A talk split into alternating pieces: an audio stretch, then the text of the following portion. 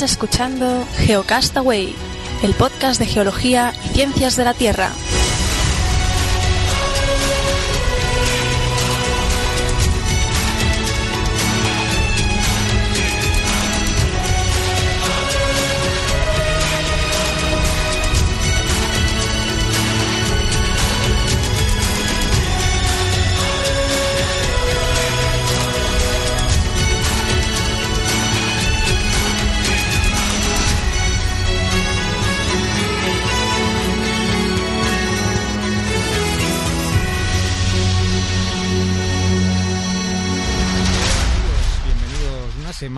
Sí, sí, una semana más a Geocastaway, Geocast semanal le hemos llamado y conmigo está Vicen, ¿qué tal? Hola, muy bien. Siguiendo en Aquí- esta andadura semanal. Siguiendo en esta andadura a ver si vamos mejorando los problemas técnicos de la pasada. Sí, que ahí, bueno, estamos, esto hay que comentarlo, estamos grabando en directo, todas las músicas, todo lo que se oye, esto está en vivo y en directo, sin trampa ni cartón. Si nos equivocamos aquí se va y entonces nos vais a disculpar si hay algún problema técnico que tengamos, como la semana pasada que silenciaba mi micro y te silenciaba a ti también. Así Pues que- sí, lo quedaba un poco extraño, se me acortaron las noticias, pero bueno, eh, para, para eso estamos, ¿no? Para ir mejorando y ir probando. Esperemos que esta semana quede mejor y, a ello vamos. Muy bien. Si es la primera vez que estás escuchando este programa, pues que sepas que esto es Geocastaway, el podcast de Geología y Ciencias de la Tierra, y este es nuestro segundo programa que hacemos eh, semanal. Empezamos la semana pasada, hoy es 15 de mayo de 2014, y si no conoces nuestro programa mensual, que es el, grueso, es el programa estelar, digamos, de Geocastaway, pues cada final de mes eh, publicamos un podcast con secciones, editado bonito, empaquetado y normalmente nos pasamos más de dos horas de programa, pero bueno, ahí te encomendamos a que si es la primera vez que escuchas Geocastaway también eh, puedas encaminarte al mensual. Y pues nada, sin más, que nos intentaremos ajustar a media hora de programa en estos programas que hacemos semanalmente. Eh, ¿Qué traes para comentar, Vicen? Pues bueno, esta semana ha habido, tenemos bastantes cosas. Eh, yo había eh, hecho un refundio de, de dos noticias sobre el castor, por un lado, de varios, de dos informes que han salido relacionados con, con el castor. ¿Te acuerdas? Era lo de la inyección de gas en una plataforma enfrente de Castellón, de Vinaroz. Por otro lado, también dos noticias relacionadas con la fusión de los glaciares en la, en la Antártida. Y si da tiempo, una de un fósil que han descubierto relacionado con Ediacara. ¿Y tú? Vale, pues yo tengo una noticia sobre el desastre que ha ocurrido en una mina de carbón en Turquía, que ha causado más de 200 muertos. También he leído este informe de, de- que ha salido del IGN sobre el castor, así que vamos a poder comentar un poco acerca de él. Y por último, un informe, bueno, un estudio, una publicación científica sobre el desmentido de que un cometa o un impacto cósmico causó eh, la glaciación del Drías reciente. Entonces, bueno, eso son lo que vamos a comentar. Si te parece, pongo un poco de musiquita, a ver si todo sale bien y, y vamos con la primera noticia.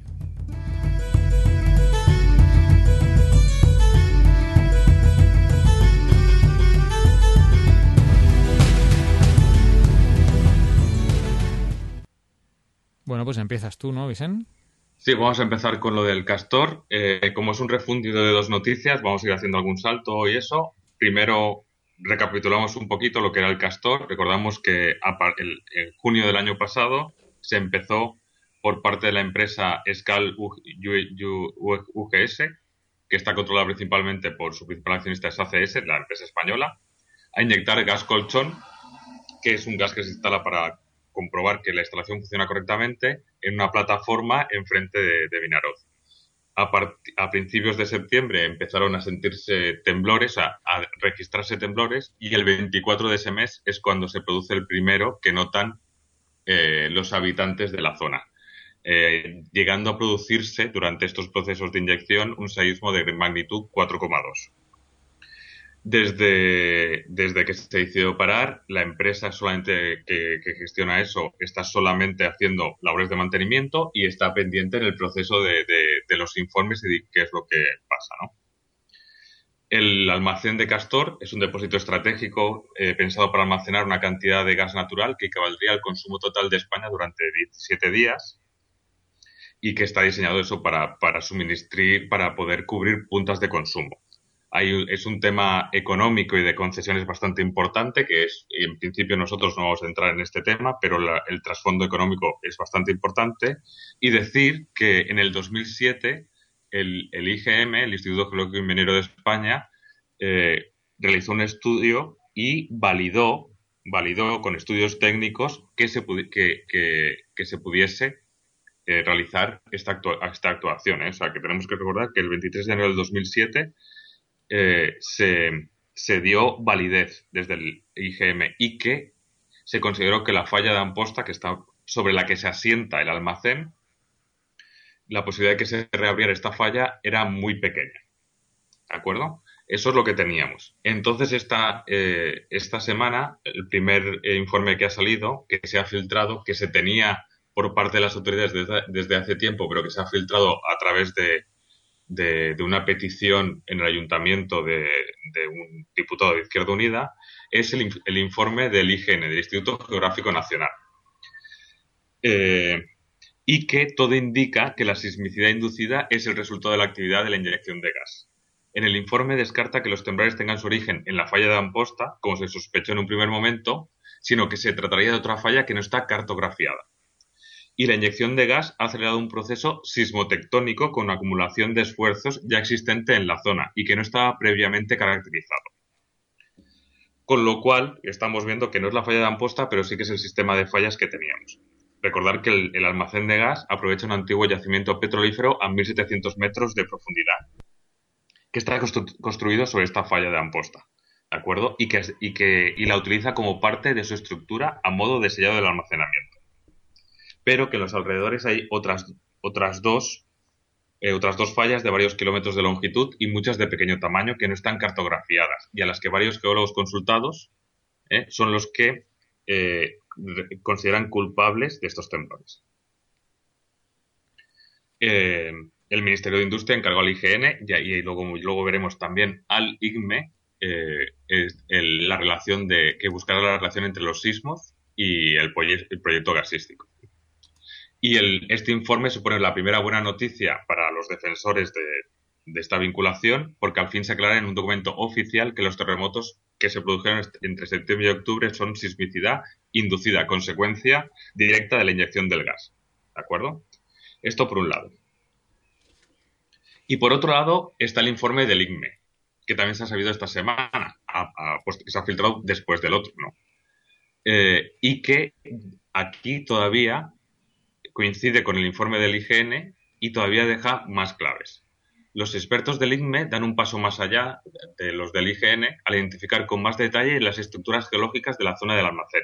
Describen que la sismicidad, más de 500 terremotos, 15 de los cuales fueron percibidos por la población, fue originada por roturas en fallas con dos direcciones, noreste-sureste y noreste-suroeste. Mientras las primeras son de dimensiones pequeñas y abundantes, las segundas están en el borde oriental del almacén y corresponden a roturas parciales de una falla mayor a la que bautizan como falla Castor. José Luis Simón, catedrático de Geología de la Universidad de Zaragoza, profesor mío de estructural, cree que por la orientación y la posición, justo debajo del almacén podría tratarse de un trozo de la falla de Amposta sobre la que está construida la instalación. Y, el informe del, del INME eh, eh, eh, ha sido enviado a la Fiscalía y describe que existen tres periodos de inyección y en cada una de las fases se duplicó el volumen promedio inyectado y a más volumen más presión, con lo cual, a su, al juicio de los técnicos, se considera que se rebasó la presión máxima, el umbral a partir del cual la tensión se transmite a la falla. Eh, está en, eh, todo esto está en temas de la fiscalía, tienen un tema para hablar de, no sé si vale la pena hablar de dinero, pero lo tenía por aquí. Si quieres, mientras lo buscas, eh, que en el tema, el tema este ya lo hablamos en, un, en un podcast mensual, porque los responsables de la, empresa hicieron una charla en el Colegio de Geólogos en, Madrid, que está en su página de YouTube, se puede ver, y nosotros la, digamos que la, la explicamos en, en, el podcast mensual hace meses, ya no, no recuerdo qué número, y ahí pues sí venían a decir que se había uh, inducido, ¿no? La, no, no inducido, la, la, otra palabra que usan. Hablaban sismicidad anticipada, que estuvimos discutiéndolo y hablando de aquello, que como es una... Sí, eh, aquí se habla de sismicidad inducida que creemos nosotros, para nuestro entender, es la, la, la, forma correcta de nombrarlo, ¿no? Y, Déjame... Bueno, no solo eso, no comentar que muchos se centraban en esa falla de, Amposta, pero parece ser que ahora estos dos informes mm, no, concluyen que no, no es en esa falla donde, donde se ha activado la, la sismicidad, sino, sino en otra. A ver, también hay que entender que ese plano de falla no tiene por qué ser exactamente continuo y puede ser una familia de fallas que funcionen más o menos a la vez, ¿no? Eh, por lo que dice el, en, en el IGME, puede ser que sea una parte o que esté asociada a esa falla de, todas formas, no creo que sea lo más importante si es la falla de Amposta o no es la falla de Amposta. Quiero decir que para mí, al, igual que el, fracking que hemos hablado muchas veces, eh, si ya nos cuesta conocer nuestro terreno en superficie con, exactitud, conocerlo en profundidad me parece que con la tecnología que tenemos es prácticamente imposible. Cuando tú estás metiendo determinadas presiones al terreno, no puedes saber a ciencia cierta ese sistema de pequeñas fracturas que puedes activar o no puedes activar. Es, que me parece de cajón. Es imposible conocer lo que va a suceder al, terreno con exactitud, porque a 1.700, 2.000 metros de profundidad, lo que hay ahí es imposible conocerlo exactamente. Me parece de, bueno, me parece de cajón. Y decir que, el, para terminar, que el Ministerio, aparte de estos dos informes, a los institutos nacionales correspondientes, ha, solicitado un tercero a la Universidad de Stanford y al MIT. No, sé si dos o, a un equipo conjunto, pero vamos, que está buscando también una tercera, una tercera vía, porque obviamente eh, con, los datos que tenemos y con lo que yo he entendido de la noticia, la empresa esta pidió sus permisos, hizo sus gestiones, hubo un informe que, que, que validó que validó que se podría hacer. Alguien, eh, obviamente eso fue durante el gobierno socialista, también hay que decirlo, y ha hecho una inversión. Quiere decir que seguramente esta empresa, si ahora le dicen que no puede hacerlo porque solo causa, tendrá que decir si lo que ella ha hecho estaba dentro de lo que había dicho que iba a hacer, es decir, si se ha mantenido dentro de, de lo que era el proyecto original y le han dado permiso, yo no sé legalmente hasta qué punto será responsabilidad de la empresa, ¿no? Pero claro, estamos hablando de que el proyecto Castor se considera que ha costado unos 1.700 millones de euros. Es decir, que es una barbaridad de dinero. Y luego, al final, ¿quién va a acabar pagando eso? ¿no? también he leído que la Administración está esperando otro informe de unos expertos independientes, así entre comidas. Que igual son estos de Stanford y el MIT. Que es la, una segunda evaluación, entonces quizás sean ellos. Una tercera tercera evaluación, que te ah, cuenta que el, IGN, el IGN ha dado un informe, el ICME ha dado otro, y están esperando una tercera que aquí dicen que es Stanford y el MIT. Entiendo que sea un equipo conjunto de las universidades de Estados Unidos. Es lo, lo, que yo tengo por ahí. ¿eh? Vale, pues a ver, habrá que esperar a que publiquen sus resultados a ver si coinciden con claro, pero lo, que lo que quiero decir que también es importante es el tema de que, de que esta empresa y antes de hacer eso se pidió un, un informe y se validó un informe en el 2007. decir que, Creo que tenía una carencia de un estudio sísmico, creo recordar. Por eso que también hay que ver cuando se hace un estudio y que, decir, que luego pasan cosas, hay que saber también asumir consecuencias y siempre estar del lado de, un poco del sentido común y, de ser precavidos, ¿no? Es, quiero decir, mm. eh, no tiene nada que ver si no recuerdo mal, creo que 15 días antes de la mina de Andalcollar, el, no sé si os acordáis, que se vino el, muro de contención de la balsa eh, se, eh, falló y se vino abajo, con lo cual se vertieron todos los lodos tóxicos de la mina de Andalcollar. Había pasado el técnico eh, de, la, de la Diputación de Andalucía, de la Consejería de Andalucía, y había dado el visto bueno. No se puede solamente hacer una visita, es decir, en temas medioambientales, pues igual hay que, habrá que afinar más, ¿no? y habrá que exigir a nuestros responsables que afinen más. Muy bien. Pues bueno, pasamos a la siguiente, que nos hemos comido la mitad del programa. ¿eh? sí, con, el castor. Pero no, no, este, hay que seguir este tema porque, bueno, por lo decías, ¿no? Es una reserva estratégica de, de gas que implica ya algo... Es que es, es otro tema. Es decir, como ahora está parado, es, que es más complejo de todo eso. Como ahora está parado, eh, ¿dónde, ¿dónde, va a ser el almacén de gas para, para, suministrar los picos de consumo del mercado español? Porque se pensaba que iba a ser ahí, pero como ahora está parado, ahora se tendrá que hacer la inversión en otro sitio y de otra manera.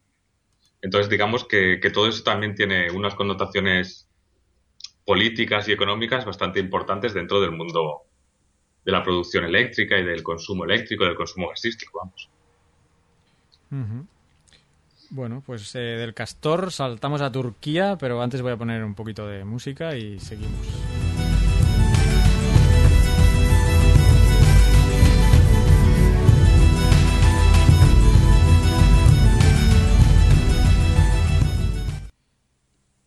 Y como os decía, pues nos vamos a Turquía porque en una mina de carbón ha habido una fuerte explosión que hasta la fecha ha causado más de 200 muertos. Por lo que tengo aquí apuntado, son 282 cuerpos los recuperados.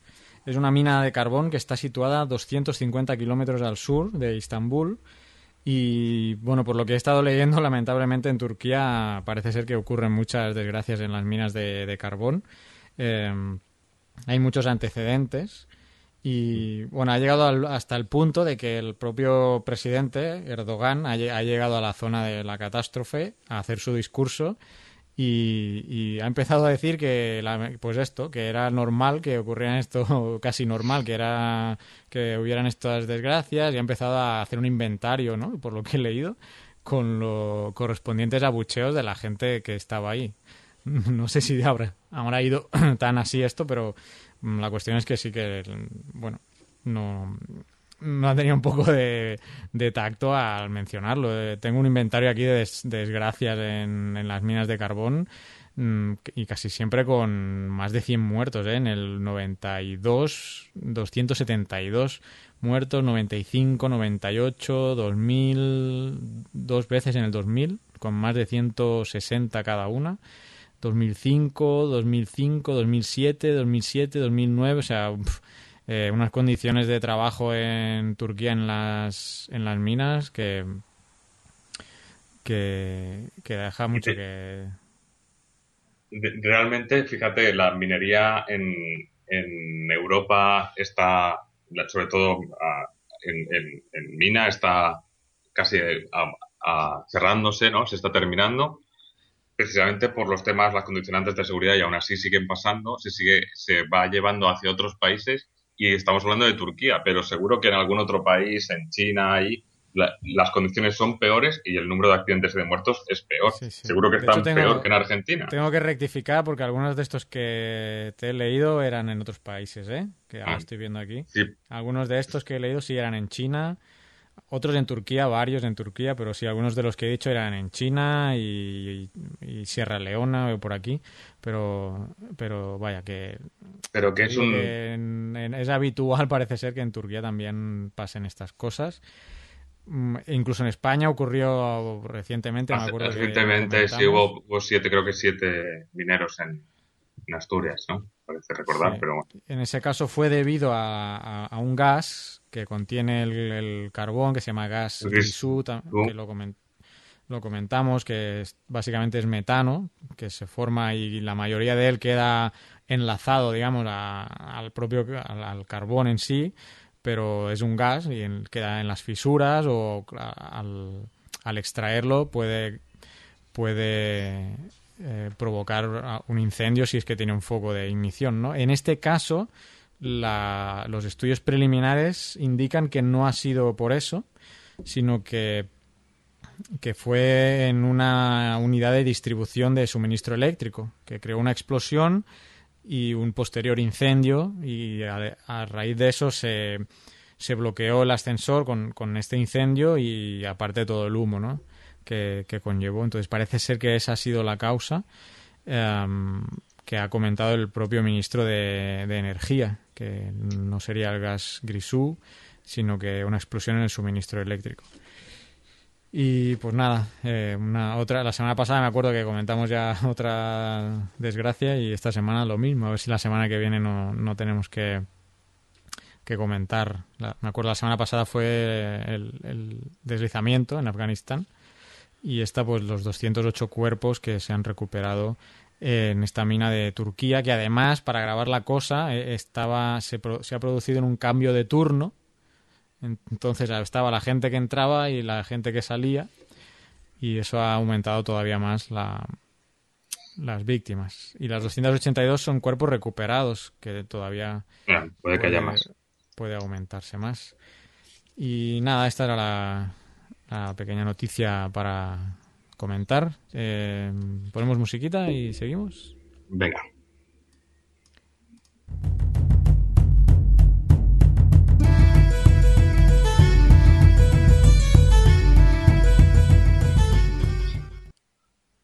Muy bien, pues tú, tú dirás. Bueno, pues seguimos con la Antártida, ¿no? Ha habido, ha salido publicado en el país ¿no? dos, que dos equipos científicos independientes han, coincidido en sus estudios en que el colapso de los glaciares de, de, la, Antártida Occidental parece inevitable, que puede, puede que ser en el caso del colapso más rápido 200, tarde 200 años y en el más lento 1000, o sea que estamos hablando del orden de 400 a 600 años, el escenario más probable, que es inevitable, que se ha empezado a producir y que es inevitable, ambos coinciden en eso, y que esa fusión acabará provocando la elevación del mar del orden de 1,2 metros. ¿De acuerdo?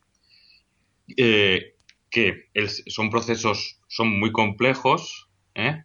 pero que el, hasta ahora, cuando se veía el adelgazamiento de los glaciares, no se sabía si se relantecería más tarde, de modo espontáneo, pero se ve que no, que no hay un auténtico mecanismo de estabilización y que por lo tanto se considera que van a seguir, o sea, una vez empezado no va a parar, y que no es el aumento de la temperatura del aire lo que produce las alteraciones, sino el calentamiento de las aguas oceánicas y los, los cambios en los regímenes de vientos que las empujan hacia las costas heladas es decir, la dinámica propia de los glaciares.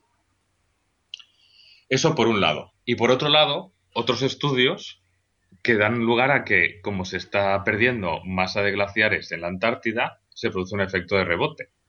Y que, que está. ¿Tú sabes de qué, a cuánto puede variar, eh, cuánto puede estar eh, subiendo el rebote este en la Antártida? Mm, ¿Cuánto se eleva el suelo? ¿En milímetros año? ¿Milímetros año? Pues no sé, diría una chorrada. ¿40? Bueno, dicen que 15 milímetros al año y que es una barbaridad. Dicen que prácticamente 15 milímetros al año casi que, que se puede ver. Dice que este tipo de formación en la Tierra no, tan acelerado no tiene precedentes y que además eh, es que se nota que, se está teniendo en las rocas a 400 kilómetros del subsuelo. O sea, que es, dicen que es una, una barbaridad. O sea que... O sea, 40 y yo, imagínate, si fueran 40... Sí, 40 estaríamos, sí, sí, pero vamos, que, que, se ha podido medir ahora con GPS de alta precisión y, bueno, el Servicio Antártico Británico, bueno, decimos más cosas, pero como vamos un poco, nos hemos extendido con el castor, vamos... Mira, para que te hagas una idea, ¿eh? Uno esperaría este rebote a lo largo de miles de años y sin embargo lo hemos medido en poco más de una década, ¿no? O sea, los datos que están teniendo y están manejando. O sea, lo que estamos pasando de lo que se esperaría en miles de años a, a 10, 15 años. O sea que es una, una barbaridad. Si quieres extenderte, yo mm, creo que también es cortita la mía del, del Drías inferior. No si quieres comentar algo más. No, yo creo que con esto sí está bien. Es una noticia que está en el, en el país. Eh, os digo la, la, la fecha. Un segundo si queréis para que la gente lo pueda consultar. Sí, recordar que todas las noticias que hablamos están en Delicious, delicious.com. Del, 13, del 13 de mayo. ¿De acuerdo? Ahí tienen más información sobre el equipo investigador y sobre algún dato más, ¿de acuerdo? Así que si quieres pasamos a la tuya. Muy bien, pues nada, musiquita y vamos para allá.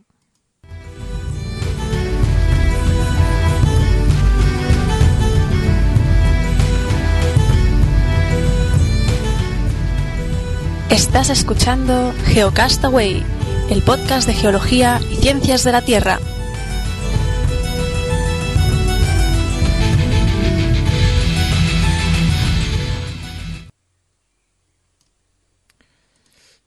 Muy bien, pues bueno, a ver si me aclaro entre las noticias del software este de, emisión en directo y todo. Pues la noticia eh, salió en Eureka Alert, que es una página de difusión de noticias científicas que publican un poco antes de que se de que salga el, propio estudio en una revista de impacto. Y el estudio que os quiero comentar está en la revista eh, Proceedings of the National Academy of Science of the United States of America. Se Repítelo, a ver. ¿Quieres que lo repita? No, te ha quedado muy bien, ¿no? ahora, iba, a decir el título en inglés original del artículo, ah, que es Chronological evidence fails to support claim of an isochronous widespread layer of cosmic impact indicators dated to 12,800 years ago. Pero eso no es el título, eso ya es el, el, resume, eso ya es el abstract, ¿no? Eso... Claro, entonces, ¿qué pasa? Que esto no se puede vender científicamente. Entonces viene y el periódico titula Niegan que un impacto cósmico acabara con los mamuts hace 12.800 años. Coño, esto sí lo entiendo. Eso, eso, eso, eso sí. Sí, sí, ni tanto ni tan calvo, pero sí, sí, está bien que es curioso porque la palabra mamut no sale por ningún lado en el título, pero como en esa época vivían mamuts y efectivamente se extinguieron hace 12.800 años, pues viene muy bien para este título que lo estoy leyendo en Europa, en Europa Press, por cierto. ¿Y qué pasó hace 12.800 años? Bueno, eh, hace 12.800 años ocurrió el Drías reciente, que es un, eh, digamos que fue un breve eh, un, breve, una breve fase de enfriamiento climático que duró unos 1300 años a finales del Pleistoceno. Esto es, pues eso, hace los eh, entre 12.800 años y 11.500 eh, años atrás. Ya pues eso, todavía mamuts, convivían, no quiero meter la pata, pero bueno, ya el homo, algún tipo de homo había por ahí Mm, qué, época has dicho tú? 12.800 años. Pero eso, eso es, eso es Holoceno, eso no, eso no es. ¿Has dicho Pleistoceno? No puede ser. 12.800 años atrás. Claro. Y precede al, al, Holoceno. No, hombre. El Holoceno no es el último millón de años. Dos millones. Mm, bueno pues eh, todo está mal la fuente que los tiene. Eh, pero la cuestión... No, no, sí, sí, sí, tienes razón. Los últimos 11.000, 12.000 años. Tienes, tienes razón, tienes razón. finales, ¿no? finales está en el límite, está prácticamente en el límite. Sí, sí, sí, sí, totalmente cierto. Vale, pues entonces una de las teorías que había de este enfriamiento era el impacto, un impacto cósmico de un cometa o de un meteorito entonces, este estudio, que no voy a repetir el nombre, pero que está encabezado por David Meltzer, eh, pues ha, estudiado los sedimentos a los que se le atribuye eh, un origen o que tiene trazas de, esos impactos. Y lo que han visto es que de los 29 lugares donde se ha eh, estudiado esa evidencia, solo tres de 29, solo tres coinciden con el periodo del, del inicio de este Drías, ¿no? Estos 12.800 años. Entonces, bueno, para empezar, parece parece de broma que 29 eh, lugares eh, estén mal datados y ahora este estudio lo, lo desmienta. Eh, esa época, pues como os decía, causó la extinción de, de los mamuts y, la, evidencia más probable de este descenso de temperaturas, que al estar buscando información, parece ser que ya la teoría del meteorito, por es, por, precisamente por, por, por débil, por muchos datos que no la sostenían, casi no se tenía en cuenta.